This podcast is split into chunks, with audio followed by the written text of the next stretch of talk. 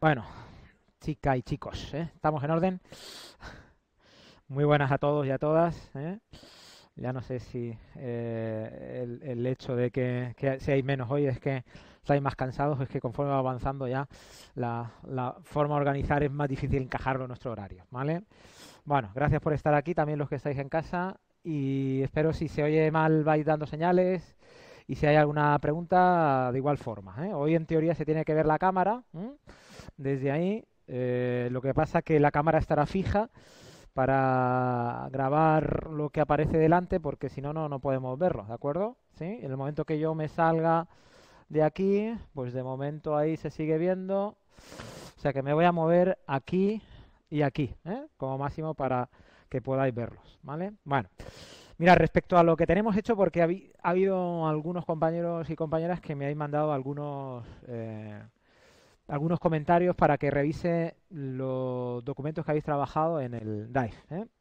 Primero de ellos, hay todavía algunos ¿eh? y algunas que no se ha explicado muy bien que tenéis una carpeta compartida conmigo dentro de carpetas personales no es generar una carpeta vuestra nueva en el Drive y compartirla conmigo, sino es la carpeta que ya hay generada con vuestro nombre y apellido dentro de esa carpeta, poderla aprovechar para incorporar eh, todo aquello que vosotros queráis revisar. Yo he ido entrando en aquellas carpetas que me habéis ido indicando y voy, vamos a vamos a establecer una pequeña eh, vamos a pactar ¿eh? hasta cuándo para que yo revise. ¿eh? ¿De acuerdo? Porque sí que es verdad que os dije a lo largo de la semana, pero claro, no voy a decir quién, pero a las 9.50, 9 y media del viernes por la noche me mandó un mensaje diciendo, oye Juan Antonio, a ver si puedes revisar mi programación. ¿Vale? Yo intento higiénicamente los sábados y domingos dedicarle el tiempo a, a, a otros menesteres, ¿no? Entonces, yo voy a establecer como tiempo para ajustar aquello que yo pueda revisar hasta el viernes al mediodía. ¿De acuerdo? Vamos a establecer como las 3 de la tarde el viernes para que si queréis que yo revise algo, intentar pues que pueda ser en ese tiempo y si llega después de ese tiempo pues ya no ya entraríamos en la semana siguiente y así cuadramos para que nadie se asuste ni nadie vea que no le he podido responder en tiempo pero creo que eh, tanto vosotros como yo los, los, fines de semana sí podemos, lo suyo es que lo dediquemos a, a poder hacer otras cosas que la vida, además del máster y, la, y el trabajo, son, son más cosas, ¿de acuerdo? No obstante, sí que puede ser pues que si hay algo urgente que tengamos que solucionar, pues eh, lo podamos, lo podamos eh, organizar de esta forma, ¿de acuerdo? Bueno, mirar. En cuanto a lo que hemos hecho hasta ahora, vamos a hacer un pequeño resumen, porque os he hecho algunos comentarios y mm, vamos a darle continuidad a lo que tenemos. De los trabajos que he revisado, hay algunas cosas que se repiten de forma sistemática en algunos de vosotros. Esto de repetir de forma sistemática es que muchas de las preguntas que me hacéis o de las dudas que tenéis son dudas que son comunes a todos ¿eh? y son dudas que hemos visto en clase. ¿eh? Entonces, esa duda es una duda que yo me voy a ahorrar y os he mandado un correo para ello. Es una duda que voy a intentar solucionarlas por, por el foro. Porque si os lo contesto a todos, ahorra el trabajo de que yo tenga que ir contestando a cada uno de vosotros. Y, y, cinco, seis o siete, como estáis en clase, es viable, pero 75 personas intentando responder lo mismo, pues pensar que al final termina eh, siendo poco agotador, ¿eh? no, no, no, solamente físicamente, sino psicológicamente, lo digo por mí. Entonces, para que podamos llevar un mecanismo en ese sentido, yo voy a intentar en el foro cuando hay una opinión que creo que sea común a todos, os la meto ahí y entonces podéis incluso en ese foro eh, replicar, ¿no? Y ese, ese replique nos llega otra vez a todos como mensaje y estaríamos todos viendo en esa medida las dudas. Sí, si queréis retomar qué se ha escrito en el foro, entráis en el foro y podéis ir viendo un poco las preguntas y, respuestas para evitar que se reitere algo que voy a destacar. ¿eh? En líneas generales, una de ellas es os recuerdo, no Laura, os recuerdo que dentro de mm, vuestra programación, yo os, he sugerido que... Perdón, Alicia, no te había visto. Eh, ahora... Ahí está Alicia. Vale. Eh, os he sugerido, además de que vuestra programación mm, tenga un perfil determinado, elijáis un curso, yo os sugiero que le deis un título a la programación. Algunos de vosotros me habéis planteado que no sabéis a qué corresponde esto del título. No, pues con un símil muy sencillo, el título de vuestra programación es como si fuera el título de la película o el título del libro o el título del artículo. Entonces, la sugerencia es que, que vuestro título tenga que ver con la trama de la programación. La trama de la programación, ¿en qué se sustenta? Pues casi principalmente en la intención educativa que vosotros y vosotras vais a presentarle a vuestra programación. Yo os pongo un ejemplo. Imaginaros que mi programación es en un centro donde hay problemas disruptivos. ¿eh? Cuando hablo de problemas disruptivos, hablo de problemas de conducta, de comportamiento, y por lo tanto mi preocupación en la programación va a estar orientada principalmente a intentar trabajar la responsabilidad en el grupo. Pues bueno, esta va a ser mi intención educativa, principalmente dentro de, ese resumen que yo hablo de justificación, y le voy a titular a mi programación hacia una responsabilidad en educación física. Ese es el título de mi programación y que responde a ese interés. Normalmente, metodológicamente hablando, ¿eh? cuando educamos a los doctores que quieren escribir o a las personas que están haciendo un máster de investigación a querer escribir un trabajo de investigación, el título es lo último que se escribe. Por lo tanto, yo os sugiero que pongáis títulos aproximados, pero ese título posiblemente hasta el final del proceso no se ajustará a aquello que vosotros perseguís. ¿vale?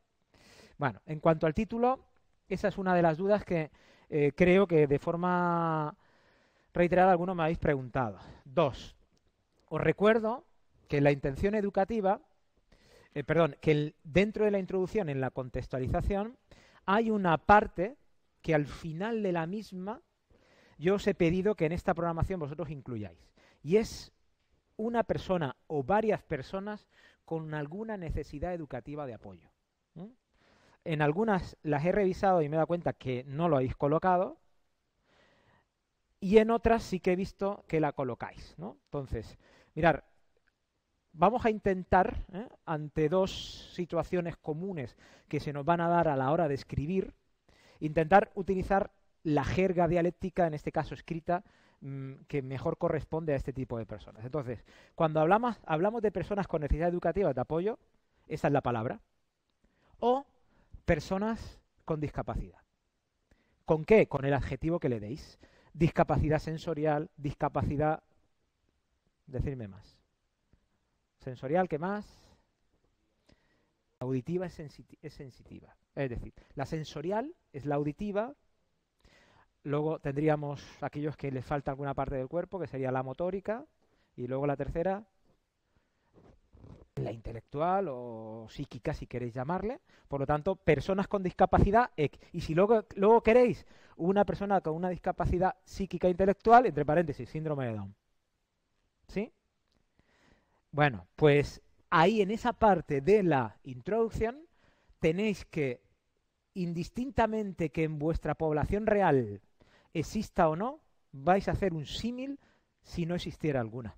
Es decir, necesitamos, y, mi sugerencia es que de alguna forma en vuestro apartado, que luego irá, ya no recuerdo qué número es, de atención a la discapacidad o a la necesidad educativa de apoyo, qué vais a hacer con ello, que en la contextualización digáis que dentro de ese grupo de 32 estudiantes hay dos que tienen problema, eh, bueno, pues tienen problema de idioma. ¿Por qué? Porque han venido recientemente incorporados de Kenia y tienen dificultades para poder seguir, pues necesidades educativas de apoyo para ese tipo de personas. Es decir, de alguna forma, si no la tenéis en el grupo, tenéis que realizar un símil.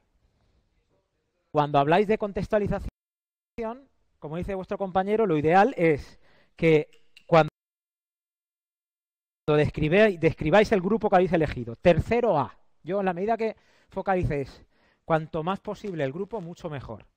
Dentro de ese tercero A hay tantos chicos, tantas chicas. hombre, si además, conocéis, practican deporte de tantos, no practican deporte de tantos. ¿eh? Tiene un nivel socioeconómico X. Bueno, pues de estos, si no los hubiera, porque no los tenéis en el centro donde estáis, pues simuláis una situación concreta de alguien que tenga una necesidad educativa de apoyo. ¿Alguna duda en casa? La hubiera, decís algo y si no decís nada, todo claro, ¿vale? Muy bien, gracias Adri. Una vez explicado en la contextualización ese tipo de perfil, nos iríamos a los objetivos, ¿vale? Mirar, vuelvo a reiterar lo que os he dicho en el foro. Vuestra programación no es un libro teórico de programación. No expliquéis qué es un objetivo. No perdáis el tiempo en explicar según la ley X, qué es una competencia y por qué las competencias son ahora la herramienta con la que tenemos que programar. Vuestra programación es algo que tiene que resolver un problema real, que es un proceso por el que una serie de estudiantes van a verse expuestos durante un curso escolar para intentar ser competentes en esas competencias que vosotros vais a establecer. Por lo tanto, evitar entrar en explicar conceptualmente las cosas. Yo explicaría el por qué y cómo. Y por eso, por ejemplo, cuando yo hablo de objetivos, os digo, iros a los objetivos generales y luego a los objetivos específicos de educación física. No, no expliquéis por qué esos objetivos y por qué los otros objetivos. En este caso, no porque lo dice la ley, sino yo sería mucho más simplista. Atendiendo a la ley 117-2007, los objetivos de la etapa general de secundaria son, numeráis como muy bien habéis hecho, y los específicos del área de educación física son estos. ¿De acuerdo? Bueno, pues en las competencias es donde entráis un poco más a mojaros eh, más globalmente. ¿eh? Hay quien de vosotros ha presentado pues un desarrollo de las competencias, ya no sé si es que lo tenía desarrollado en su programación anterior, pero además de explicar las competencias y la relación que presenta con la programación, ha explicado dentro de cada unidad, didáctica y dentro de cada bloque de contenidos cómo las competencias van a ser tratadas. Es decir, si queréis mojaros y dar ese salto, perfecto. ¿eh? Si lo tenéis que hacer, pues yo me lo pensaría, ¿eh? porque en 60 páginas va a haber muy ajustado el tiempo y espacio para poder meter en ese espacio todos esos contenidos que en teoría no están mal, pero yo volcaría mis esfuerzos en, ir siguiendo todo el proceso. Si luego veo que me queda espacio para, pues lo incluiría. Sugerencia en cuanto a las competencias. Intentaría siempre apoyarme en ese documento del Ministerio que os facilité, donde nos resaltaban una serie de competencias que eran seis y no las ocho. Juan Antonio, es que yo me gustaría las 8. Ya no sé si las 8 es porque la tenéis de la programación de antes o, y, no queréis actualizar o es porque verdaderamente estáis preocupadas por las 8. Mi sugerencia es que vayáis a las 6 con la intención de volver a individualizar lo máximo posible vuestra programación. Esa es mi sugerencia. Y como muy bien hacéis, es explicáis la competencia y luego pasáis a presentar la relación con vuestra programación. ¿De acuerdo? Pues hasta ahí, en líneas generales, eh, lo que he estado viendo bien y, lo único es que si alguien apuesta por las ocho competencias, pues que se arme muy bien, ¿eh? porque para abordar las ocho competencias, en teoría, luego vas a tener que diseñar indicadores de logro respecto a las ocho competencias y esto va a ser algo más complejo, pero que, bueno, pues a nadie se le quita eh, la intención si quiere llevarlo a, a, un modelo final de programación. Bueno, ¿alguna duda aquí o en casa? ¿Una? Hasta ahora, eh, ¿todos los que estáis aquí en casa estáis yendo al día? ¿Más o menos? ¿Sí? ¿No? ¿No? Pues es una pena, ¿eh? eh las cosas en directo se viven mejor. ¿eh? Yo os animo a, a poder vivir en directo porque luego mm, es mucho más costoso y además el efecto de la práctica lo perdemos. Entonces, si no tenéis lo hecho hasta ahora, yo os animo a que empecéis desde ya. Es decir, si no habéis hecho lo de antes, dejarlo, no hay ningún problema, pero poneros con lo que hoy vamos a empezar, manos a la obra y no, no toméis apuntes ni copiéis, porque esto queda grabado y lo tenéis ahí para poder acceder. ¿eh? Que por cierto, se ve que hubo un desajuste en la, en la sesión que se colgó y, la que se colgó no era la primera, sino que era la primera que yo coloqué para que del año pasado para que vierais lo que no se contó en la primera. Bueno, ya lo tenéis ajustado en los enlaces para poder revisar la sesión 2 y la 1 del año pasado donde se explica la intención y la contextualización, ¿vale?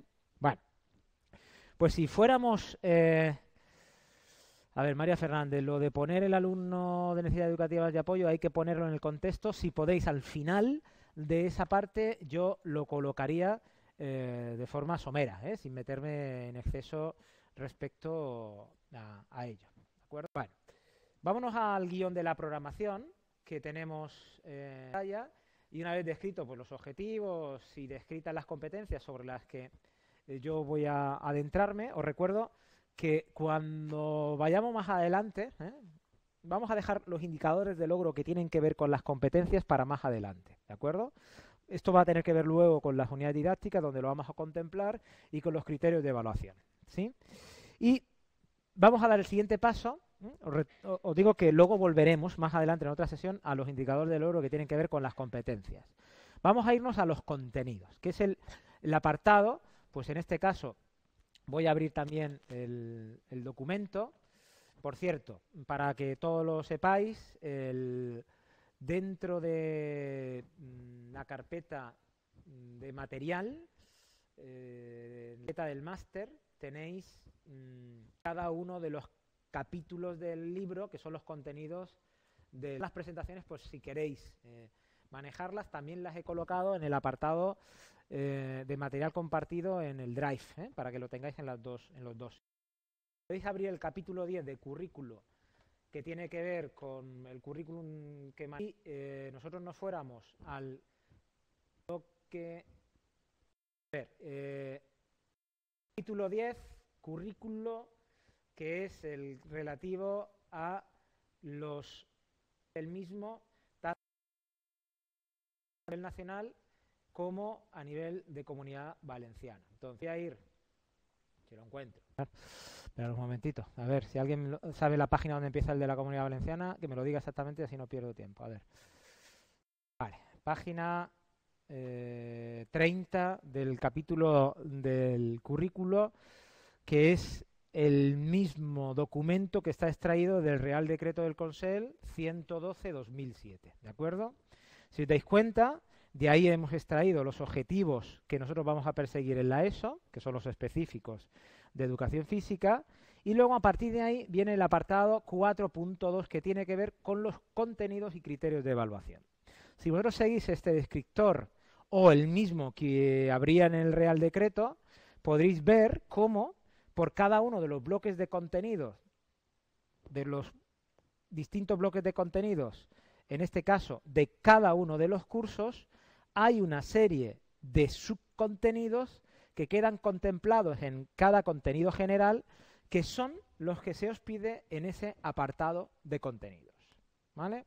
Es decir, ¿os acordáis que estuvimos hablando de lo que correspondía? Vamos a verlo teóricamente y así eh, lo ajustamos, ¿eh? para que veáis en qué medida... ¿Sí? ¿Escucha mejor? ¿Me veis ahora mejor? Perfecto. Venga, pues seguimos. Si hay algo me lo, me lo decís. Resumimos el documento que vimos el otro día. Estuvimos hablando de los objetivos, que eran los enunciados en términos de capacidades. Estuvimos hablando de los de las competencias, ¿de acuerdo? Que era la capacidad de emplear el conocimiento, las habilidades, actitudes, experiencia en resolver un problema de carácter general que tenga que ver de forma transversal con otros aspectos de la vida. Y nos iríamos al que tiene que ver con los contenidos. En este caso se utiliza un lenguaje mixto, la forma de enunciarlo es directamente, ¿de acuerdo? Y pueden estar asociados a qué? A características relativas a procedimientos, habilidades, es decir, aquello que nosotros vamos a necesitar para alcanzar esas competencias que hemos descrito en el apartado anterior. En este caso, no hacen referencia ni a situaciones ni a, procesos. Por lo tanto, estos contenidos, que son los que nos competen en, en este apartado, lo que podríamos desglosarlo, y en este caso yo os doy la libertad, es de generar como dos apartados. primero, como ya tenéis elegido el curso, yo generaría como dentro de contenidos dos subapartados. Uno, que fueran todos los contenidos que vosotros vais a abordar en ese curso, para lo que yo haría es copiar y pegar contenidos de ese curso correspondientes a los de la Comunidad Valenciana, de los cuatro bloques de contenidos, ¿sí? Y luego generaría un apartado que tuviera que ver con lo que se denominan contenidos mínimos. Imaginaros que tenéis que tomar la decisión dentro del Departamento de Educación Física para que al final el estudiante que supere una serie de contenidos, mejor dicho, de competencias apoyado en una serie de contenidos, sea ese estudiante que vais a considerar con una competencia mínima. Bueno, pues estos contenidos mínimos serían aquellos que vosotros, en teoría, vais a pactar con el departamento, que son los mínimos que el estudiante tiene que conocer para superar la materia. ¿Cómo decidís eso? En teoría se tiene que decidir en un departamento. Como no lo tenéis, pues vais a tomar vosotros la decisión de qué contenidos mínimos son los que tiene que superar ese estudiante en ese curso. Repito para casa o repito para qué, ¿hay alguna duda en ese sentido? Tenemos este documento de aquí, que o bien de este lado del decreto copiáis los que corresponden a vuestro curso. Por lo tanto, tenemos todos los contenidos por bloques de contenidos mejor dicho, subcontenidos por bloque de contenidos de ese curso. Todos. Y luego genero es como, pues en este caso, habría un apartado, que es el capítulo, el apartado 4. Si es el apartado 4, habría un 4.1 que sería contenidos de educación física para cuarto de la ESO, para mi curso. Y luego habría un 4.2 que sería contenidos mínimos para cuarto de la ESO. Y entonces ahí tenéis que extraer de todos esos contenidos, en teoría, aquellos, lógicamente, seleccionados de la totalidad, no pueden volver a... Vamos a ver, sería poco lógico, aunque podría tener su razonamiento si lo, lo tenéis, que volváis a colocar otra vez todos los contenidos. Estaríais asumiendo que la totalidad es lo mínimo que tiene que aprender el estudiante y no tiene sentido. Digamos que en una escala de 0 a 10, dominar todos los contenidos sería el 10 y X sería el 5 o el 6, porque a lo mejor los mínimos para vosotros es un 7 o un 4, dependiendo de... Serían los mínimos para ese curso de ese grupo en ese centro. Educación física, obligatoriamente. Es decir, ya cuando estamos en contenidos, los contenidos ya no son ya no son de todo el ciclo, sino son de cada curso y estamos hablando de contenidos específicos de la educación física. ¿Sí? Pues si no hay dudas en casa, no hay dudas en casa. A ver, eh, todo claro, dice Alicia, y en esa unidad didáctica, no, de momento no estamos hablando de ninguna unidad didáctica, Alicia, estamos hablando de la programación. Ya entraremos en la unidad didáctica más adelante. Entonces ahora la eh, programación se caracteriza por una serie de contenidos que son los que eh, ahora mismo tenéis que seleccionar, ¿de acuerdo? Entonces, repito, 4.1, todos los contenidos de ese curso extraídos del currículo y 4.2, los contenidos mínimos que seleccionaríais para ese curso. ¿Ok? No, no, no, no. Ya vuestro porqué está en la intención educativa. Lógicamente, ahora empieza ya a tener que haber coherencia entre vuestra intención educativa y qué contenidos mínimos. Imaginaros que habéis dicho que mm, tenéis un curso que es poco expresivo y vais a centraros en todo lo que tiene que ver con la expresividad del cuerpo a través del movimiento. Claro, si ahora de los contenidos del bloque de expresión corporal no marcáis muchos, pues no tendría mucha coherencia. ¿eh?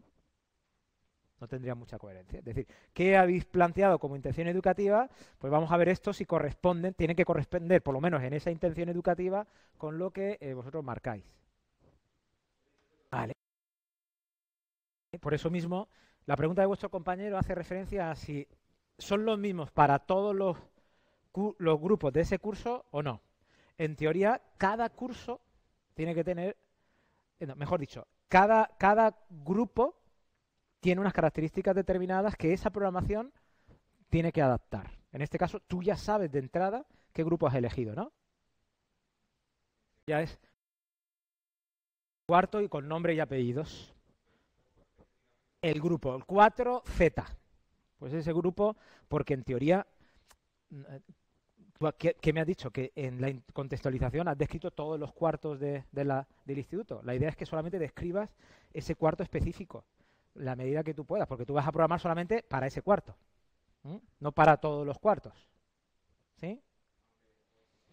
La idea es que, vamos a ver, separar vuestra intervención de vuestra programación ahora. Ahora estamos para cuarto B.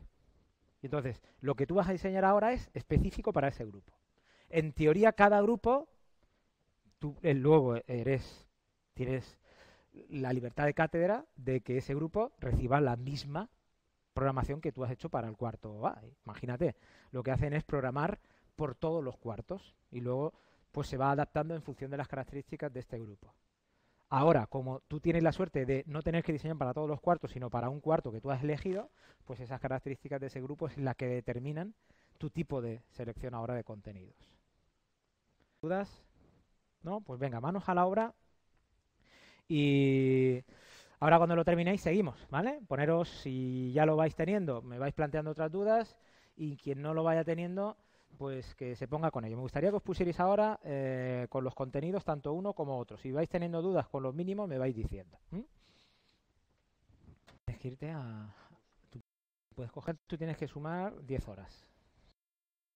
Intentaría, yo intentaría, si pudiera venir, aunque estuviera, pues, eh, esa hora. Pero bueno, eso toma decisión y mira cómo se ajusta mejor. Yo vendría.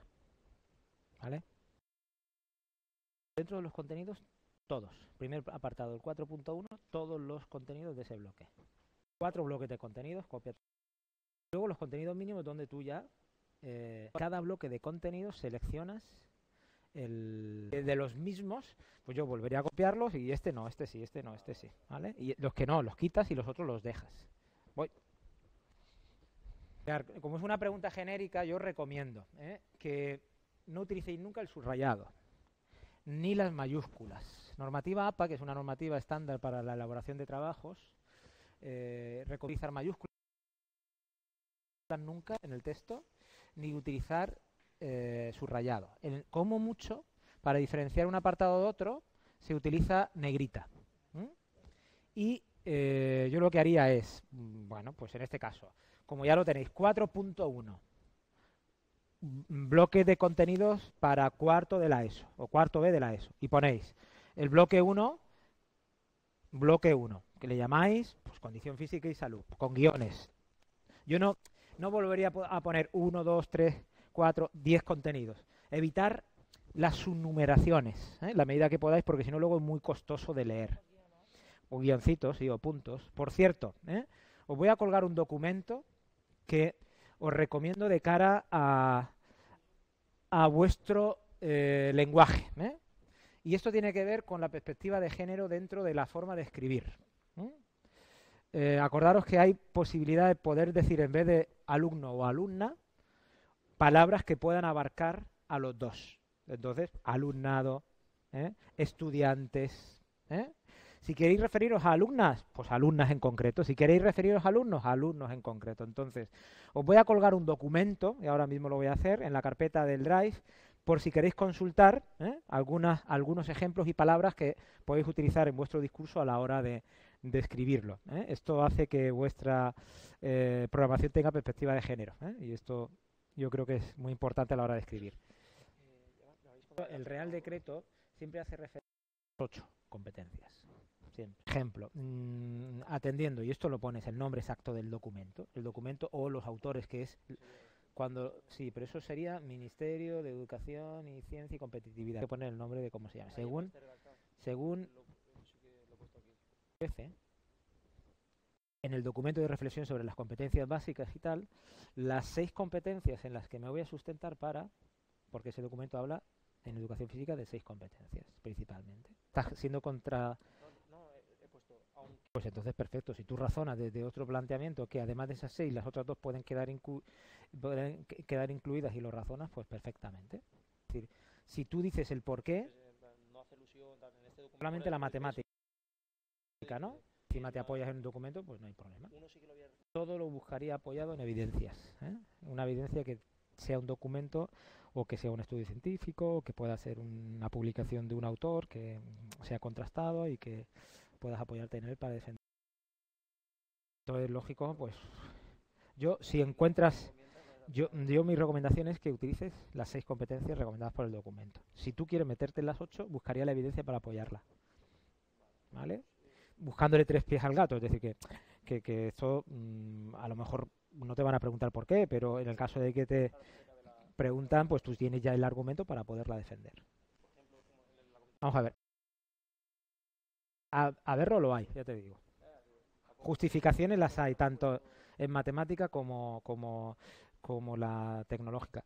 Pero mm, yo creo que esa no es la cuestión. La cuestión es tu defensa eh, en intención. Es decir, si tú crees que esto es así, tendrás que argumentar y buscar el apoyo en aquello que tú consideras que es consideras que eso es así, yo buscaría el argumento para, para defenderlo. Hay una propuesta que nosotros no hemos dado, que son los proyectos integrados. Entonces, normalmente ese programa ha tenido un proyecto integrado que tienes que diseñar con otros profesores de otras áreas y entonces lo que hace es contemplar esas ocho esas ocho competencias atendiendo a distintas áreas. Entonces, esto permite darle más juego a esta justificación. Pero como aquí partimos de la tesitura inicial en el que no podemos diseñar un proyecto integrado porque no tenemos la posibilidad de coordinarnos con otros compañeros y compañeras de otras áreas, pues nos vamos a quedar exclusivamente con la educación física. Por eso me apuesta, pero si tú quieres las ocho, adelante y, y, en evidencias. Si tú consideras y encuentras evidencias, yo me apoyaría en ellas. Eh, me pregunta a vuestro compañero sobre el tipo de letra. Eh, creo que es, si no me equivoco, haría el 12. ¿eh? Haría el 12, ¿vale?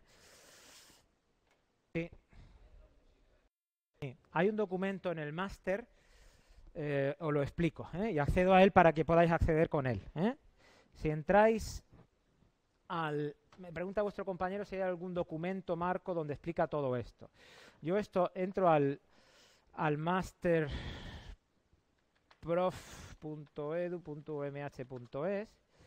y entro en TFG, aquí a la derecha, quiere entrar. Vale, si entráis al máster y os vais a TFM, perdón, en, la carpeta de TFM hay un documento al final que está en una tablita donde os va describiendo cada una de las características del mismo. Y hay un punto que pone documento completo. Y en ese documento completo es donde se presentan las características de, cómo presentar este, este TFM. Voy a abrir, lo vemos. ¿Vale? Mirar, aquí lo tienes. ¿Vale? Documento completo, pincháis a la derecha o estructura de la memoria, ¿lo veis? Estructura de la defensa. Ahí tenéis las rúbricas de evaluación de la memoria, la defensa, que luego más adelante veremos en el seminario. Si os dais cuenta y entráis a la estructura de la defensa, os va a ir a la carpeta donde podéis ver manejado el documento que nosotros estamos utilizando en este momento, ¿vale? Cuando, me digáis que tenéis lo de los contenidos, seguimos, ¿eh? Voy. Dime. A ver, vuestro, vuestro compañero está planteando eh, si la selección de los contenidos mínimos, para seleccionarlos, yo tengo que tener, además de la intención educativa y mi compromiso con ese grupo, las unidades didácticas. En teoría, de momento, las unidades didácticas no aparecen. Ahí diciendo lo que muchas veces se, se hace en, la programación, que no tendría que hacerse. Yo enseño el contenido que más domina. de aquel que no domina. ¿eh? Por ejemplo, que me gusta la gimnasia, pues yo tengo un bloque de contenido de gimnasia de la leche y luego expresión corporal no le dedico el tiempo que... Es decir, no podemos hacerlo al revés primero tenemos que seleccionar los contenidos que son importantes para este grupo. Atento, no en los que yo domine, sino en los que esos grupos, ese grupo de ese nivel o de ese, en teoría si son un cuarto que ya habéis conocido en tres años, qué trayectoria tiene, pues en cuarto, qué contenidos, contenidos mínimos tendrían que superar. Y luego ya vendrán las unidades didácticas, ¿eh? no al revés. ¿eh? No, no podemos seleccionar los contenidos en función de mi interés por las unidades didácticas seleccionas aquellos que tú consideras que son los mínimos. Selecciono yo dentro de un bloque de contenido los subobjetivos, los subcontenidos mínimos. Bueno, pues abstraeros y poneros empáticamente en posición del estudiante. Cursero.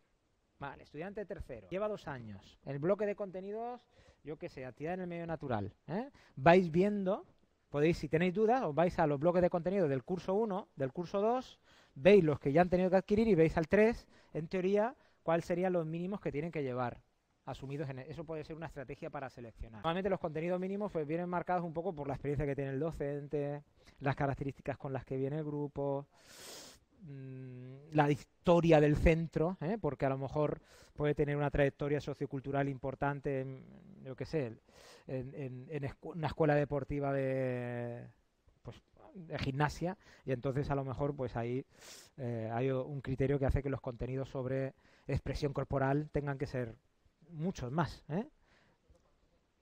De la justificación, dentro de la justificación.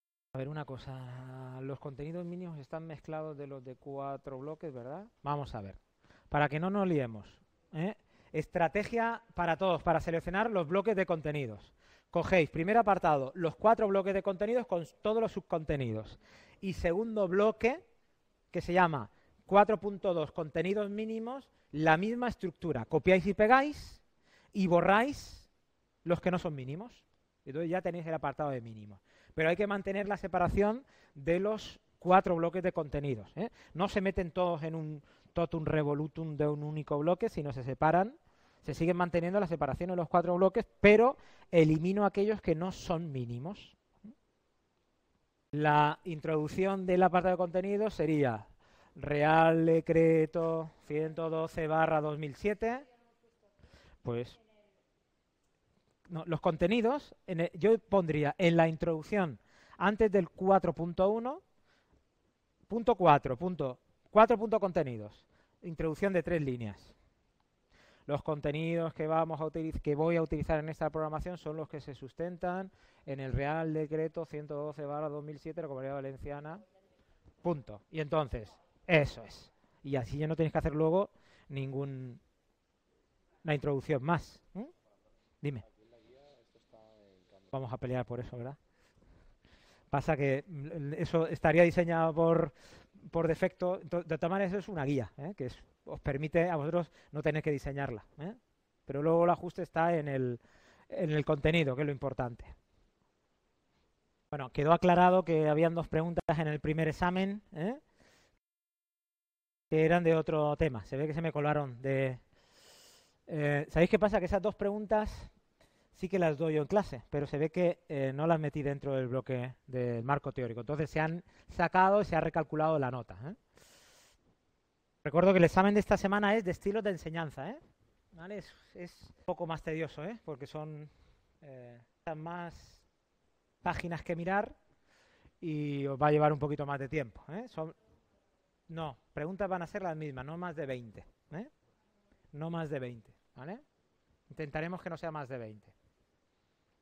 Bueno, vamos a dar un pequeño, eh, mientras termináis, vamos a, eh, vamos a ver un apartado que me gustaría que incluyerais en este bloque que tiene que ver con los contenidos. Si hemos generado un, apartado que se llama 4.1, contenidos totales del curso, 4.2, los contenidos mínimos, me gustaría que en este apartado incluyerais uno, eh, que fuera el 4.3, que, que fuera uno que tuviera que ver con la relación que presentan los objetivos con las competencias y con los contenidos.